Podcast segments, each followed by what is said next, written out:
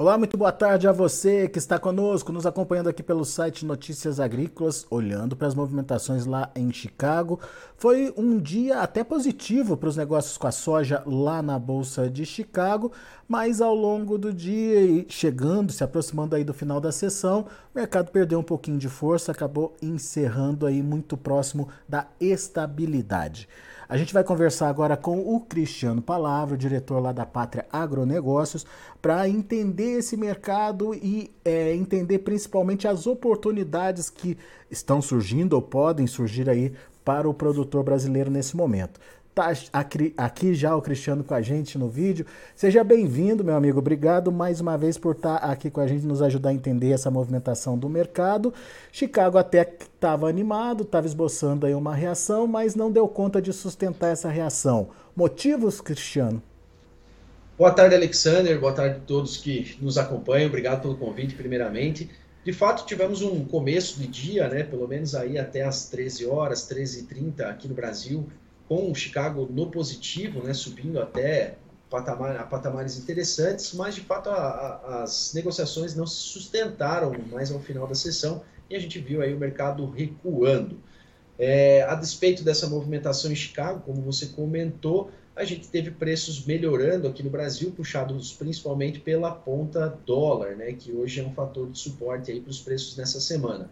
Mas de fato, Alexander Chicago hoje segue de olho em fatores que não mudaram muito. Até comentei contigo antes da gente entrar ao vivo aqui que, na nossa visão, o mercado está mais focado na macroeconomia nesse momento e seus impactos sobre as commodities do que propriamente trazendo no, grandes novidades sobre os fundamentos. A gente conversou na semana passada e hoje os fundamentos não mudaram muito, né? Chicago tende a ficar um pouco mais lateralizado nesses momentos do ano principalmente porque a gente já tem mais certezas, vamos dizer assim, sobre o potencial produtivo da safra americana. A colheita aí, como mostrou o relatório do USDA no começo da semana, já chegando na casa dos 80%, então não há uma percepção de grandes mudanças nos patamares de produtividade daqui para frente, apesar que a colheita nos dá sinais aí que ela pode cair mais um pouco, depois a gente pode falar sobre isso. E de fato, aqui no Brasil, a safra começa bem, mas a gente sabe que o potencial produtivo não vai ser definido agora. Então, em termos de oferta, as novidades não são muito eh, relevantes. Em termos de demanda, a gente tem uma semana que a China não se mostrou tão ativa,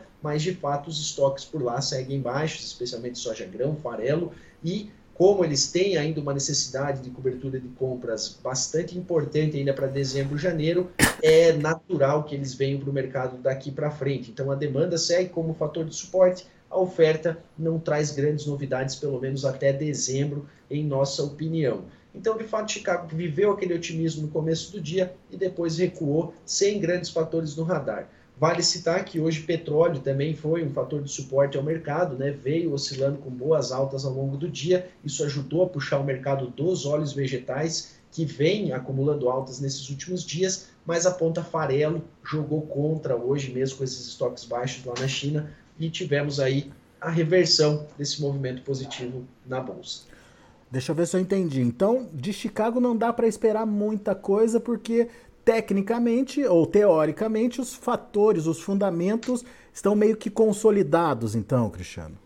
Eu não diria totalmente consolidados, mas principalmente quando a gente olha para a oferta, Alexander, sim, não tem muito o que se esperar. Eu até comentei essa questão sobre a colheita nos Estados Unidos, hum. porque chama a atenção como ela está muito adiantada em alguns estados mais ao oeste e ao noroeste do cinturão foi um plantio um pouco mais lento, né? Quando a gente recorda lá de junho, maio, né? Algumas áreas foram plantadas um pouco mais tarde e a colheita está sendo muito rápida. Quando você olha para o noroeste, estados já com 90, 85% colhido. Lavouras que antecipam o ciclo, elas normalmente têm perdas importantes de produtividade. Então a gente não pode descartar mais um corte, assim como as últimas, os últimos dois relatórios cortaram a produtividade americana. Só que eu diria que esse corte, se vier, não vai ser muito significativo. E enquanto isso, aqui no Brasil, também é, o plantio está indo rápido, está indo bem. Tem algumas regiões, como Minas Gerais, por exemplo, que já acumulam alguns atrasos, mas as chuvas estão chegando, principalmente a partir desse final de semana. O Mato Piba também, que planta um pouquinho mais tarde, vai receber boas chuvas desse final de semana em diante. Então não tem muita novidade em termos de oferta para falar aqui da, do Brasil por enquanto. Então, de fato, eu vejo um, um Chicago um pouco mais lateralizado nesse momento, o que é até normal para essa época do ano. Muito bem. Mas daí você lembrou aí de prêmios, prêmios também oscilando de forma positiva. Por quê? O que está acontecendo? Tem a Realmente, ver com demanda quando a gente chinesa? olha os prêmios que estavam sendo negociados na semana passada em comparação com os prêmios dessa semana, a gente teve melhoras tanto no spot, no disponível, né, para embarque em novembro, uh, que já volta aí oscilar na casa de 2,30, 2,35, sobre Chicago, né, como também para 2023, onde a gente tem aí os prêmios para fevereiro já superando e se, é, se, aproximando, aí ficando entre 80 e 90 centavos de, de dólar sobre Chicago, e os prêmios para março já acima dos 60 centavos de dólar, patamares de prêmios que para 2023 a gente não tinha observado ainda. Então, de fato, os prêmios são um suporte nessa semana. Chicago mais estável, prêmios subindo e o dólar dando boas oportunidades aqui para o Brasil. De fato, os, prêmios, os preços da soja nessa semana estão melhorando. Pois é. é, é. O motivo desse prêmio em alta é China, Cristiano? Eu diria que tem esse, esse lado da China também, que está com essa demanda, essa necessidade de compra, e em grande parte também em função desses problemas logísticos que a gente está observando nos Estados Unidos, né? níveis do rio Mississippi muito baixos, preços do frete lá de barcaças subindo com bastante agressividade, mais do que o dobro do valor de algumas semanas atrás. Então, os Estados Unidos acabam perdendo competitividade e algumas informações comerciais mostram um novo interesse sobre a soja da safra velha brasileira. A gente pode ter embarques um pouco maiores do que esperado para novembro e dezembro desse remanescente que ainda tem no país. Isso puxa o prêmio do disponível. E acaba puxando o prêmio também, principalmente do fevereiro, que ainda é uma janela que a gente disputa ali, é o começo da janela brasileira com o final da janela principal americana. Então há essa disputa ali por, por, pelo mercado daquele momento. E hoje se a gente conseguir colocar soja já no mês de fevereiro, o que é bem provável, já que os estados como Mato Grosso e Paraná plantaram mais cedo, esses prêmios estão reagindo a essa demanda maior se concentrando sobre o Brasil, dada a perda de competitividade lá dos Estados Unidos. Boa. Terceiro fator, dólar. É, dólar nesse momento ajudando, a gente é, viu aí o, o, o, um dólar chegando aí próximo de R$ 5,40, 5,38 se eu não me engano nesse momento. É, no entanto, você disse que tem risco de virada aí do câmbio. Por que, Cristiano? Bom, vamos lá. Primeiro, é importante dizer que o cenário externo, no médio prazo, ele dá suporte ao dólar. Mas o que a gente está vendo nessa semana são quedas expressivas do dólar lá fora a gente está vendo as bolsas, é, os índices acionários subindo, isso é um indicativo de maior otimismo no mercado, maior apetite por risco, e isso costuma depreciar o dólar. E de fato isso está acontecendo. Se a gente pega o indicador dólar, por exemplo, que mede a força da moeda contra seis outras moedas de países desenvolvidos, esse indicador vem caindo consistentemente nessa semana, hoje caiu mais 1%. E isso a gente não está vendo aqui no Brasil. E isso vai muito de encontro com o momento que a gente vive nessa semana de muita preocupação com o que vai acontecer domingo, dia 30. Né? Então, lá fora o dólar caindo, aqui o dólar subindo mesmo com os indicadores bons que a gente tem, a gente já conversou sobre isso. O Brasil entrega bons indicadores, o Brasil está chamando a atenção do mercado internacional por esses indicadores favoráveis, mas nessa semana está pesando muito mais a especulação eleitoreira, eleitoral, do que propriamente os fundamentos. Passado as, passada a eleição, essa pressão que a gente já está vendo lá fora de um, de um dólar mais fraco, somado ao mercado tirar essa neblina da eleição e olhar mais para as bases fundamentais do mercado brasileiro, a gente pode ter uma reversão rápida desse cenário e essa reversão pode ser mais rápida ainda se o atual presidente, por exemplo, se eleger e o mercado prefere o atual presidente porque já sabe como vai ser a condução, sabe quem vão ser as pessoas que vão estar à frente da economia, enquanto do outro lado restam muito mais incertezas para o mercado e isso, por curto prazo, logicamente, muda bastante a cena para o câmbio. Baixando essa poeira das eleições, é, o, os países que estão de olho na possibilidade de investimento do Brasil e com a confirmação aí de uma continuidade é, da atual política econômica, é, necessariamente voltam a investir aqui. Voltando a investir, entrada de dólar, entrada de dólar, câmbio caindo. Sim, quando a gente olha a mídia internacional, Alexandre, a gente está vendo com cada vez mais consistência analistas financeiros, né, do, lá de fora, da Europa, dos Estados Unidos, da Ásia, falando cada vez mais sobre o Brasil. até nesses pools né, que grandes órgãos de imprensa fazem, como a Reuters, por exemplo, de força das moedas, né, o real está lá em destaque né, entre as moedas que têm apresentado força. O período eleitoral ele acaba afastando o investidor, porque todo tipo de incerteza afasta o investidor. Mas, de fato, o Brasil entrega bons indicadores. PIB crescendo, inflação caindo, desemprego caindo, é, a relação dívida-PIB estabilizada. Então, tem vários fatores aqui que mostram que que a economia brasileira tem uma solidez. Somado a isso, nós temos uma taxa de juros alta, com uma inflação mais baixa e que traz a oportunidade do chamado carry trade, que é realmente o pessoal colocando a, o, o, recurso aqui, porque a gente está remunerando melhor esse recurso através da nossa taxa de juros alta. Então, é, num cenário normal, sem eleições, o real sim está no momento de destaque. Por isso que a gente acredita que, passada essa eleição, há uma boa possibilidade de uma mudança no câmbio, apesar de ainda ter esses fatores de recessão global, aumento de juros dos Estados Unidos, tudo isso é um fato. Mas esse é um fato conhecido.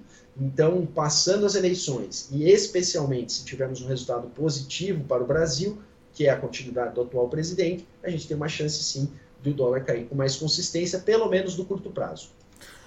Cristiano, diante desse cenário que você trouxe para a gente, é, o que, que o produtor tem que fazer? É hora de negociar? A gente tem os três fatores que, é, que, que, precificam a soja é, favoráveis. Um, um, sem grandes perspectivas, mas a, em patamar elevado. A gente está falando de 14 dólares por, por bushel para soja lá em Chicago. É, e outros dois que no curto prazo, pelo menos, é, são favoráveis aí ao produtor. É hora de vender, Cristiano? Cabe uma análise da realidade de cada um, né, Alexandre? Mas eu diria que a gente chega num momento de oportunidade. Realmente a gente tem uma oportunidade à vista, um dólar de 5,40, o próximo disso não é, é de se descartar. É, vale aí pelo menos a construção de alguma proteção para proteger essa possível queda cambial, mas realmente a gente chega com preços para 2023 que não são o sonho do, do produtor, né? A gente sabe que as margens estão apertadas ainda nesse patamar de preço, mas para quem ainda não vendeu nada, vale a pena olhar com mais carinho os preços que estão sendo oferecidos nessa semana, porque eles podem não se repetir uh, já nessa próxima semana, nos próximos dias, e aí começa a ficar aquele, aquele receio maior de com o desenvolvimento da safra aqui no Brasil, em tudo dando certo, a pressão começa a ficar maior sobre os preços, dada a expectativa de maior oferta. Então, é um momento de oportunidade, vale sim a, a, uma avaliação mais criteriosa aí dos preços, inclusive pensando em quem tem remanescente da safra disponível, né, Alexandre? É. Da soja disponível, desculpa. É boa a sua fala, porque a decisão do produtor é soberana, enfim, ele que vai dizer se é hora ou não de participar. A gente está tá colocando é, possibilidades e oportunidades para ele aqui nesse momento. Agora, em real, Cristiano, como é que como é que está esse preço? Teve valorização na semana, no final das contas? Teve, teve sim. A gente voltou a negociar abaixo dos 190 na semana passada. Essa semana, preços em Santos aí entre 191 e 192 para a soja disponível. Soja futura oscilando aí na casa de 174, 176 reais, base Santos, para a gente usar uma base aí uh, que vale para todo o Brasil. Então, de fato, viemos acumulando ganho aí nessa semana e esse ganho vem principalmente da ponta prêmios e em especial da ponta dólar. Muito bom. Cristiano Palavro, muito obrigado mais uma vez pela sua participação conosco aqui no Notícias Agrícolas. Sempre bom te ouvir. Volte sempre. Muito obrigado pelo convite. Um ótimo fim de semana a todos e um bom domingo aí a todos que a gente possa ter sucesso nessas eleições. É isso aí. Fica a nossa torcida aqui para que o Brasil possa é, prosperar. Isso aí. Valeu, Cristiano. Um abraço. Tá aí Cristiano Palavro, Pátria Agronegócios aqui com a gente no Notícias Agrícolas.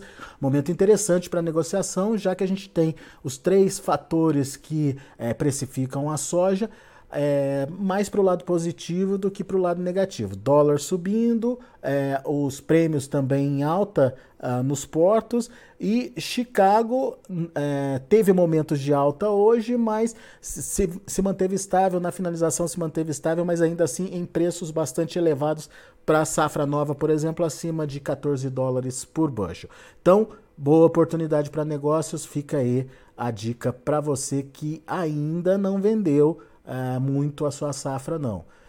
Vamos aos preços, vamos ver como encerraram as negociações lá na Bolsa de Chicago. Você acompanha comigo na tela. Novembro, 13 dólares e 81 centos por bushel. Novembro recuou 0,25. O janeiro já subiu 0,75, fechou a 13 dólares e 93 centos por bushel. O março, 14 dólares e 1 cento por bushel, uma alta de 0,75. O maio, 14 dólares e 9 centos por bushel, subindo 0,25. Vamos ver o milho? Milho fechou no vermelho, mas quedas pequenas aí, dezembro 1,25 de queda, fechou a 6 dólares e 85 centos por bushel. O março, 6 dólares e 90 centos por bushel, 1 ponto mais 75 de baixa. O maio, 6 dólares e 90 centos por bushel, uma queda de 2 pontos. E o julho, 6,83, perdendo 2 pontos mais 25. E para finalizar, a gente tem o trigo, que acabou subindo. Para julho, 8,60 tem 9, alta de 3 pontos mais 75. O maio, 8,69 também, subindo 4 pontos e meio.